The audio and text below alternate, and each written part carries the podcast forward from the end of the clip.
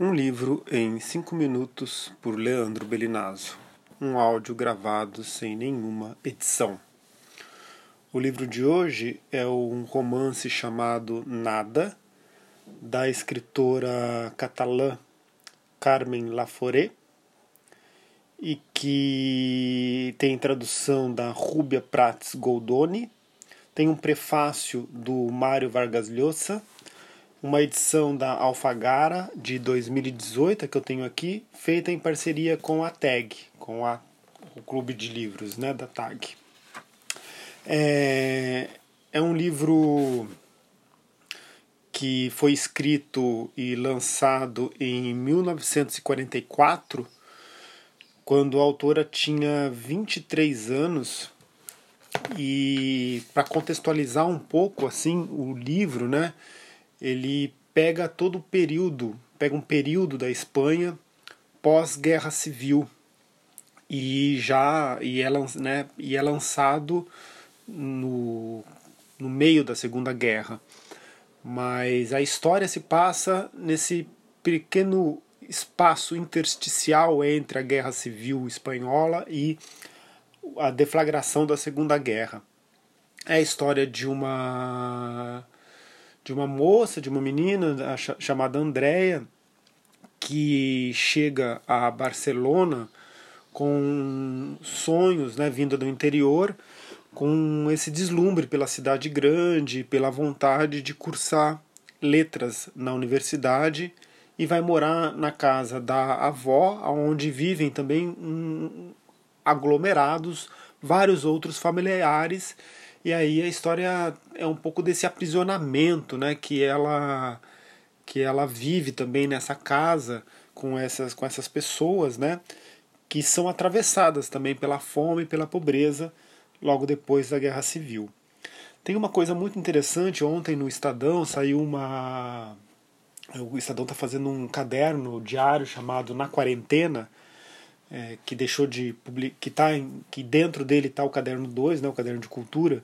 Ontem teve uma reportagem muito grande assim é, sobre, sobre a escrita em tempos de isolamento.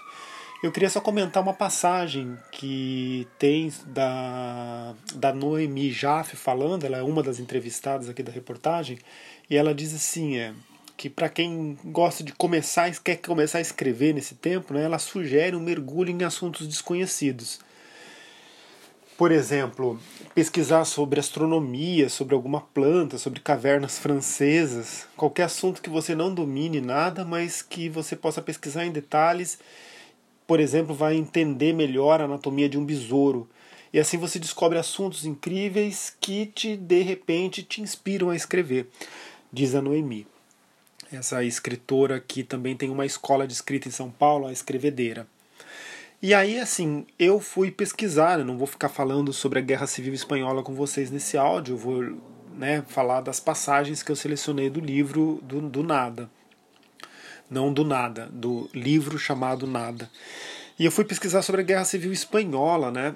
E, e é incrível, assim, o, porque é através dela que teve a ascensão né, do Francisco Franco, né, em 1939, né, e que fica no poder na Espanha com mão de ferro até 1975, né, e ele ascende ao poder, né, é, depondo o Manuel Azanha,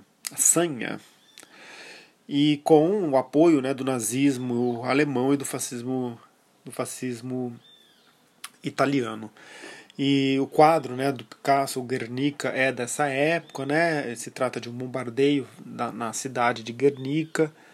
Também tem o desaparecimento do Garcia Lorca, né, um poeta espanhol que também acontece aí nessa, nesse mesmo período. Mas o que eu queria dizer para vocês é de uma reportagem que eu vi no El País pesquisando né, sobre a Guerra Civil Espanhola, uma, uma, uma, reportagem incrível chamada O Chocalho que Sobreviveu à Guerra Civil Espanhola. Então, por exemplo, Martim de la Torre tinha nove meses né, quando fuzilaram a sua mãe, Catalinha Munhoz, assassinada a tiros em 1936, aos 37 anos, e enterrada com o brinquedo do filho caçula, que só conhece essa sua história e redescobre o, esse, esse brinquedo, esse chocalho, 83 anos depois. É uma notícia assim, impressionante e muito inspiradora para um, um, um texto ficcional. Vamos às passagens então. Eu selecionei duas passagens. O áudio vai ficar um pouco longo por conta desse preâmbulo imenso que eu fiz hoje. A primeira passagem é a primeira página do livro. É, então vamos a ela. Por problemas de última hora para comprar passagem, só consegui chegar a Barcelona à meia-noite, muito depois do horário combinado e não havia ninguém à minha espera. Era a primeira vez que viajava sozinha, mas não estava assustada. Ao contrário, aquela profunda liberdade na noite me parecia uma aventura agradável e excitante. Depois de uma viagem longa e cansativa, o sangue voltou a circular nas minhas pernas adormecidas, e eu, com um sorriso de espanto, olhava a grande estação e os grupos formados pelos que esperavam o expresso e os que chegavam com três horas de atraso. O odor peculiar, o burburinho das pessoas, as luzes sempre tristes tinham para mim um grande encanto que envolvia todas as minhas impressões no deslumbramento de ter chegado, afinal, a cidade grande que eu, por não conhecer, adorava em sonhos. Comecei a seguir, uma gota num rio, a massa humana que, carregada de malas, afluía para a saída.